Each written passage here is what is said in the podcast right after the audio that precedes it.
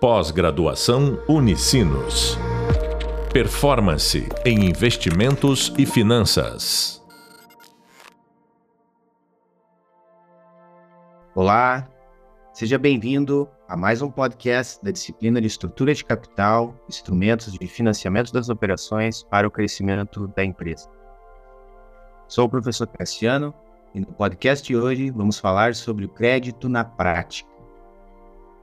Conforme estamos estudando em nosso curso, uma empresa possui duas fontes de financiamento para financiar suas operações: capital próprio e capital de terceiro. Quando falamos em capital próprio, estamos referindo, por exemplo, a aportes de capital por parte dos acionistas e também a lucros que podem ser retidos. O fato é que nem sempre os acionistas dispõem de recursos e talvez a geração de lucros da empresa não seja suficiente para atender a necessidade de aporte.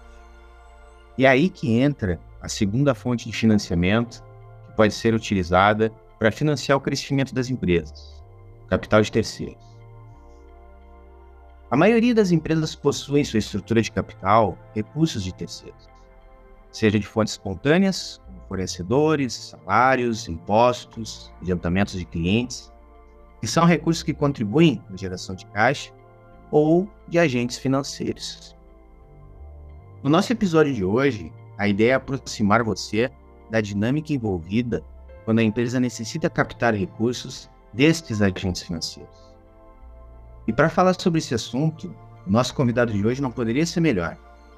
Quem vai nos ajudar a entender melhor a dinâmica de concessão de crédito para empresas é o professor Jorge Ferreira. Jorge, seja muito bem-vindo Desde já, eu gostaria de registrar o nosso agradecimento por você ter aceitado o nosso convite. Olá, Cassiano. Olá, alunos.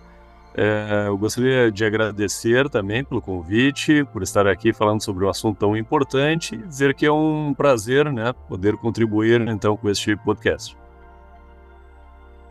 Legal. Bom, talvez você que está nos ouvindo está se perguntando, opa, Acho que eu já escutei essa voz, ouvi esse nome em algum lugar. É isso mesmo. O Jorge é professor de finanças na Unicinos e faz parte também do corpo docente do nosso curso de MBA. Mas hoje, além de seus conhecimentos acadêmicos, queremos aproveitar para conversar um pouco sobre a experiência de mercado que ele possui. O Jorge atua como superintendente de crédito no Banco do Estado do Rio Grande do Sul, Banrisul, então, certamente poderá contribuir bastante para os nossos estudos. Jorge, com base no conteúdo que estamos estudando, eu separei algumas questões que têm como objetivo complementar os nossos momentos de aprendizado, sempre buscando relacionar os conceitos que estamos estudando com a prática de mercado. Eu gostaria de começar a nossa conversa, nosso podcast, com a seguinte pergunta: Por que no Brasil dizem que é difícil a captação de recursos é, em linhas de crédito de longo prazo. Ótimo ponto, Cassiano, para iniciarmos, né? É, esse assunto sobre crédito, né? Eu acho que é importante começar é, falando um pouco sobre o, histórico, né, do, do crédito no Brasil, né? Algumas décadas atrás, de fato, não existiam, né, é, linhas de crédito de longo prazo. E eu estou falando pré-plano real, né? É, onde nós tínhamos aí uma inflação né, muito elevada, o ano, né, um cenário de hiperinflação, onde todo mundo olhava para o curtíssimo prazo, né, tanto os bancos como também as empresas e as pessoas físicas. Né? Então, após o plano real, é, passaram então a existir né, linhas de crédito de longo prazo, passaram então a existir algumas é, fontes de financiamento, né, visando aí é, projetos de investimento, né, no caso das empresas, ou né, o foco no, principalmente no financiamento imobiliário né, nas pessoas físicas. Então, hoje em dia é possível, é, por exemplo, uma pessoa financiar um imóvel né, para moradia pagando em 35 anos.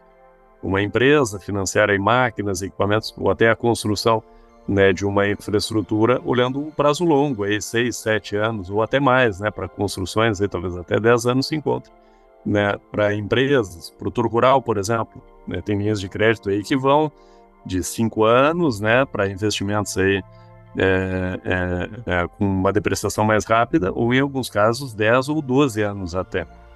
Então, hoje em dia se enxerga né, já linhas de crédito de longo prazo, mas, claro, se nós olharmos, compararmos Brasil, por exemplo, com países desenvolvidos, como Estados Unidos, Europa, países europeus, né, nós ainda assim temos uma oferta menor né, de crédito de longo prazo e custos ainda maiores, mas aí são outros né, fatores aí que fazem né, com que as nossas características de oferta sejam distintas né, desses países desenvolvidos o ponto é que, comparando o Brasil com o Brasil, olhando ao longo do tempo, né, nós temos uma evolução bem importante, né, principalmente pós-plano real. Né, isso demora né, algum tempo para o mercado né, de fato se estruturar, para o mercado se preparar e passar a ofertar nessas né, linhas de longo prazo.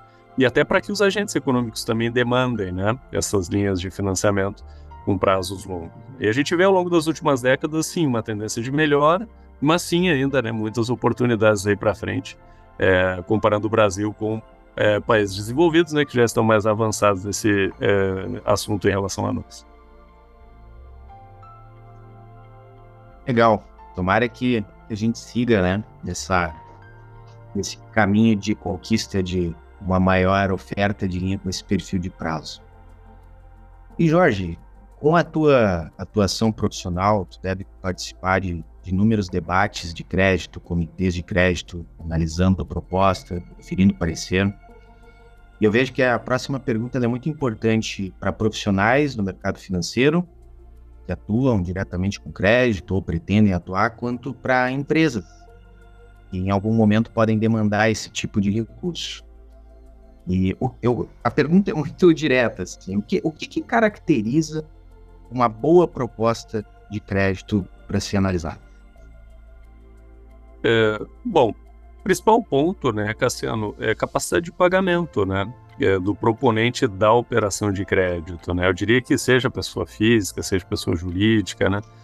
É, quem está avaliando né, a concessão de crédito, em primeiro lugar, né, vai avaliar a capacidade de pagamento né, de quem então propõe o crédito. Né? Eu diria que é o principal ponto. Né? É, a proposta de crédito ela deve estar adequada, bem estruturada né, em relação à capacidade de pagamento. A gente poderia falar aqui, né, Cassiano, por exemplo, de selos do crédito, né, poderia voltar lá para o livro, né, falar de selos do crédito, mas a gente pode falar de selos do crédito na prática, né. Então, é, é, o primeiro ponto é esse, é demonstrar né, que o proponente tem a capacidade de honrar e estruturar bem a operação, né? É, e aí estruturar bem em termos de garantias, garantias adequadas, né, dado o risco de crédito do proponente, dado que se propõe né, também com crédito. Por exemplo, né, operações de curto prazo para é, proponentes né, com baixo risco de crédito, o mercado tem um apetite maior a risco, um apetite maior, por exemplo, a operar com uma estrutura menor de garantias, uma estrutura de garantias, digamos, mais clean, já propostas de longo prazo, né, mesmo para bons pagadores. Né? O mercado já exige, por exemplo, garantias adicionais, dado que há uma incerteza maior né, em relação à manutenção dessa capacidade de pagamento ao longo do tempo. Né? E aí, claro, também junto com isso, nós podemos é, falar aqui de aspectos relacionados à utilização dos recursos. Né? Muito importante também estar claro para quem avalia o crédito, né, qual será o destino dos recursos e como também esses recursos podem contribuir para a própria capacidade de pagamento do proponente, né, para a manutenção das suas atividades é, e para entender o contexto geral né, também do cliente. Então, eu diria que os principais fatores de crédito, né, é, não, é, e sendo repetitivo, né, capacidade de pagamento, estrutura da operação, e aí falando em termos de garantia, de prazo, né, destinação dos recursos e a própria estrutura do proponente, né.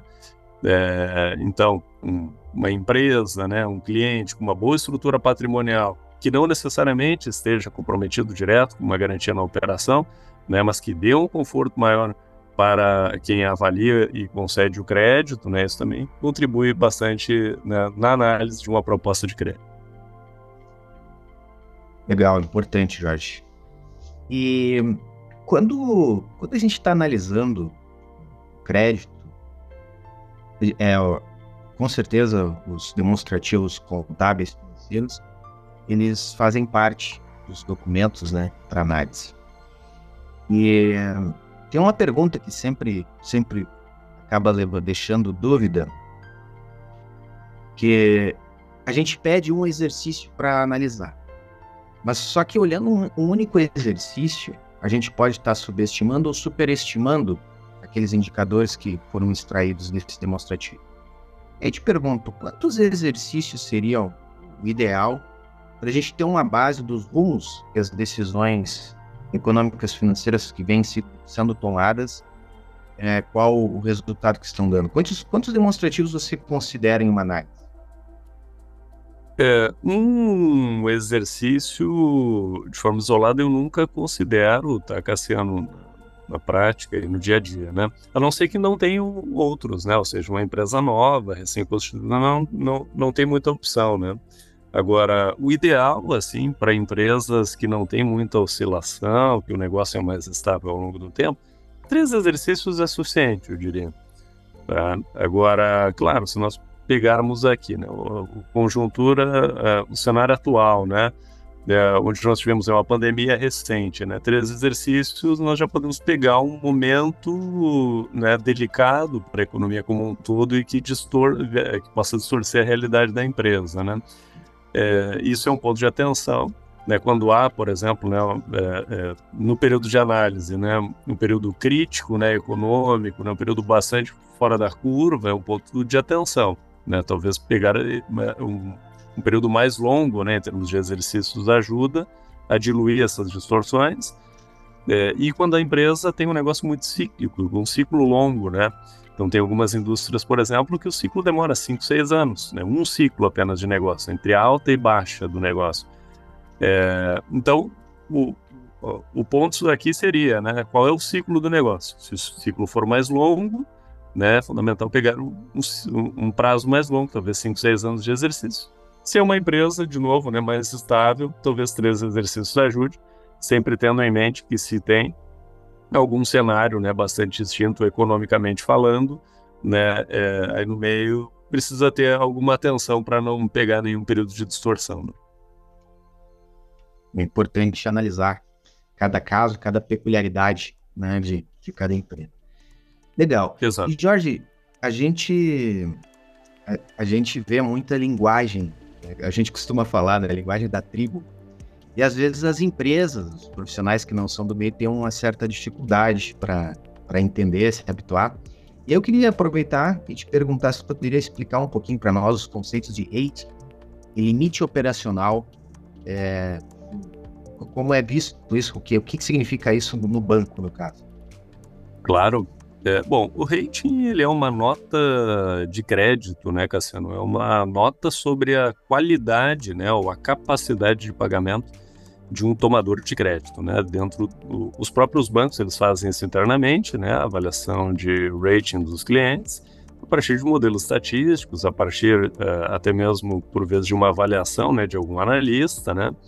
É, e com base, né, no em diversas informações, sejam informações é, das demonstrações financeiras, informações qualitativas, informações de mercado, né? É estabelecido um rating, então, para cada um dos clientes. Existem agências externas que fazem isso também, né? É, como Standard Poor's, Fitch, Moody's, por exemplo, eu olhando o mundo, né? Que tem como principal papel avaliar, então, né? E, e emitir, né? Avaliações e notas de rating, né? Para é, emissores de dívida nos mercados de capitais internacionais. É, limite operacional é, são limites, né, em geral, que os bancos trabalham é, para facilitar né, e agilizar a concessão de créditos. Então, são limites que é, permitem, por exemplo, que a avaliação de crédito seja feita né, em um dado momento né, para um cliente e seja estabelecido um valor X né, para que seja operado com alguma linha de crédito específica. Né. É, podemos pegar aqui o adiantamento ao contrato de câmbio, né, o ACC, então o banco vai lá, aprova um limite de ACC, né, de é, X milhões de reais, e a empresa tem, por exemplo, é, três, quatro, seis meses né, para contratar essas operações com a instituição.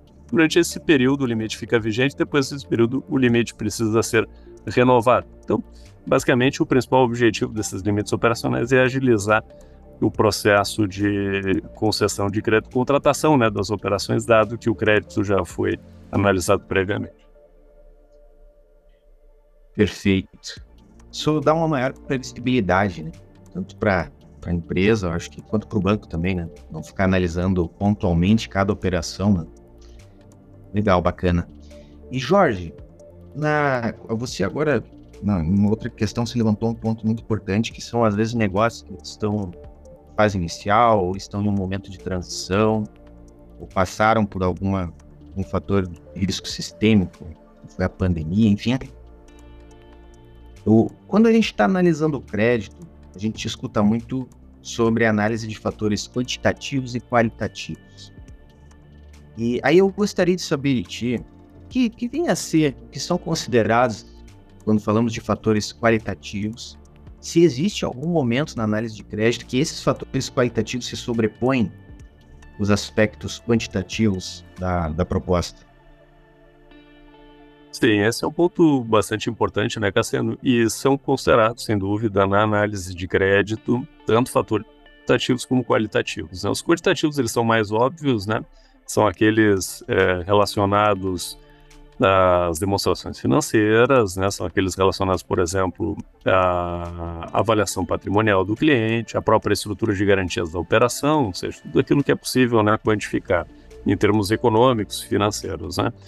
Já os aspectos qualitativos, né, que também são muito utilizados na análise de crédito, de risco de crédito, é, são fatores que, por exemplo, estão relacionados à gestão da empresa, né, estão relacionados à qualidade da gestão né, que é, é, desempenhada na empresa, né, que é implementada na empresa, a estratégia da empresa, os diferenciais competitivos, por exemplo, que a empresa tem no mercado onde ela atua, né, fatores como, por exemplo, né, marca, é, fatores como, por exemplo, algum direito, alguma concessão que a empresa tenha, né, que podem né, gerar algum diferencial né, econômico para essa empresa no mercado e também se refletir sobre a capacidade de pagamento dela. Né, e aí, nesse sentido, então, os credores também né, consideram esses fatores no momento de tomada de decisão. Legal. Eu, eu lembro, Jorge, algumas experiências que eu tive participar em debates de proposta também, que em alguns momentos os gestores de crédito questionavam, que eu acho que é uma informação importante para os nossos, nossos alunos que estão escutando aí o nosso, nosso podcast, os gestores de crédito questionavam a, a formação acadêmica de quem estava tomando as decisões, quem estava analisando decisões econômicas financeiras, para ver o quanto é importante a qualificação quanto pesa, pode contribuir para a empresa, logicamente, ter um profissional qualificado, né, com uma boa formação. Legal. Jorge, eu gostaria de abordar contigo um tema que faz parte, que está presente em toda análise de crédito, que é garantia. Queria te perguntar qual o papel da garantia numa proposta de crédito e se você puder uh, falar um pouquinho quais as garantias que são mais aceitas pelos bancos. Claro. As garantias, elas são é, embora né, um, um fator importante na análise, na concessão da operação de crédito, elas são acessórias, né? Então, como nós falamos antes, né, o principal fator é a capacidade de pagamento do proponente e as garantias elas servem, né, caso o proponente perca essa capacidade de pagamento ao longo do tempo né? Então, os credores têm é, preferência sobre algum bem, sobre algum ativo, para que eles possam né, tentar de alguma forma reaver um crédito né, que pode acabar ter entrando em default, por exemplo. É, então, esse é o papel das garantias, né? É possibilitar com que o credor, então, ele consiga né, é, receber o crédito, é, mesmo em alguma situação em que o tomador de crédito tem alguma dificuldade, né? Bom, as garantias mais aceitas, né, no mercado financeiro, elas são as garantias são assim, nós podemos falar aqui de diversas garantias, né? Por exemplo, é, recebíveis, né? E aí tem N tipos de recebíveis, como recebíveis de cartões de crédito, né? Ou outros. É, mas digamos que a garantia mais robusta, assim, é, mais aceita por grande parte das instituições financeiras são ativos é, imobiliários. Né? Então, o mercado hoje trabalha muito com alienação fiduciária de imóveis, que traz uma garantia, traz uma segurança jurídica né, para o credor.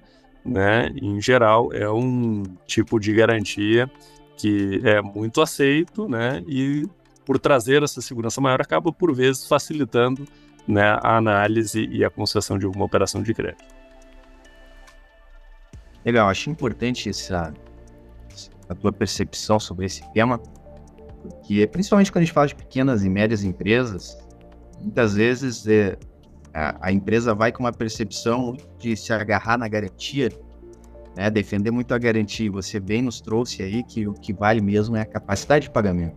Né? A garantia entra como um conforto, um adicional, né, trazendo uma, maior robustez, digamos assim, para a proposta. Legal.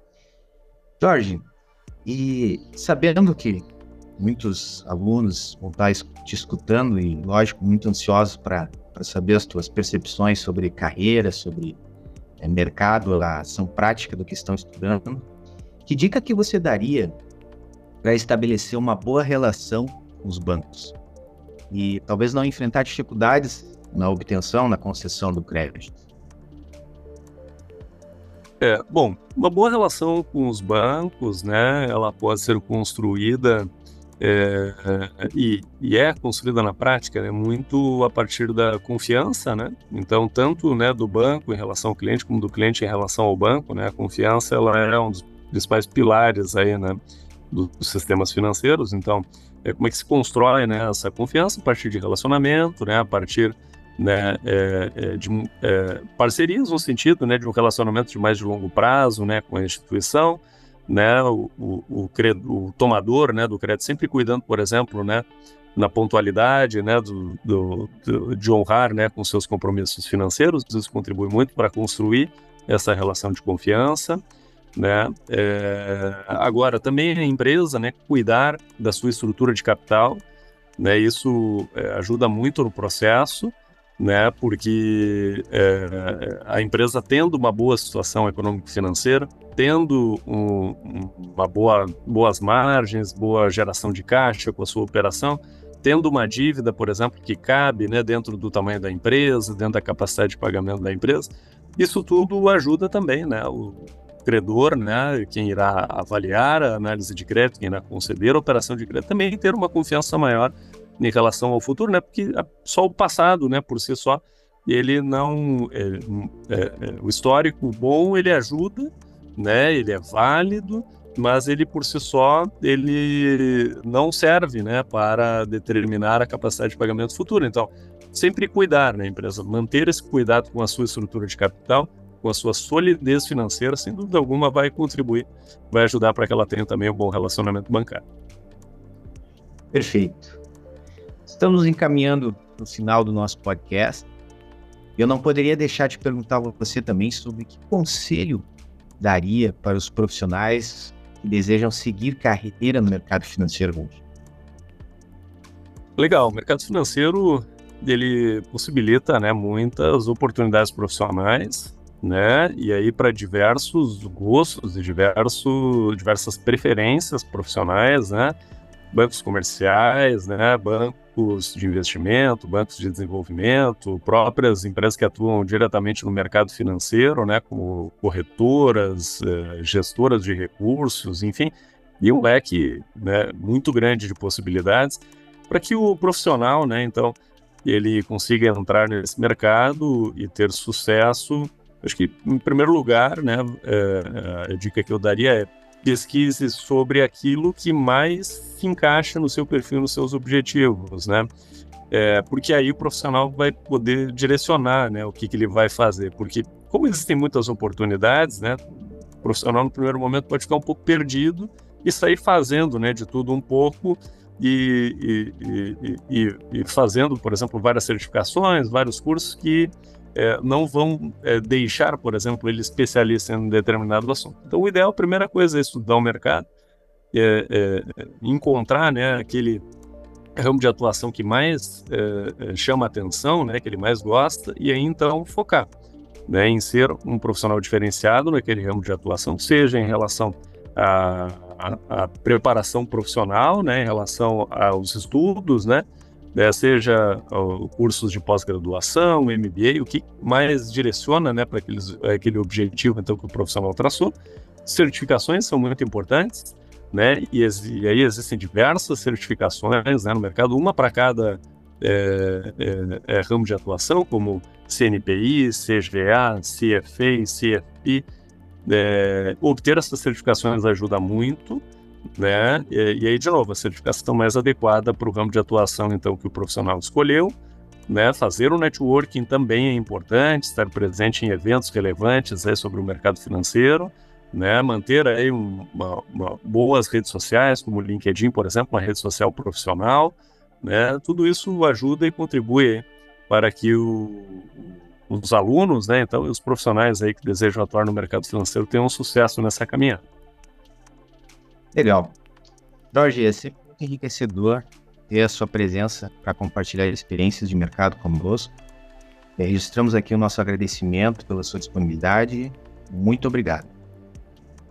Eu que agradeço, Cassiano, agradeço aos alunos também pela atenção e pela oportunidade, então, de participar deste podcast. Muito obrigado. Legal. Você acabou de ouvir o podcast sobre crédito na prática, com o professor Cassiano, com o nosso convidado Jorge Ferreira. Procuramos nesse podcast debater questões ligadas aos conceitos que estamos estudando e suas respectivas aplicações práticas. Vamos encerrando por aqui. Até a próxima. Tchau. Pós-graduação Unicinos. Performance em investimentos e finanças.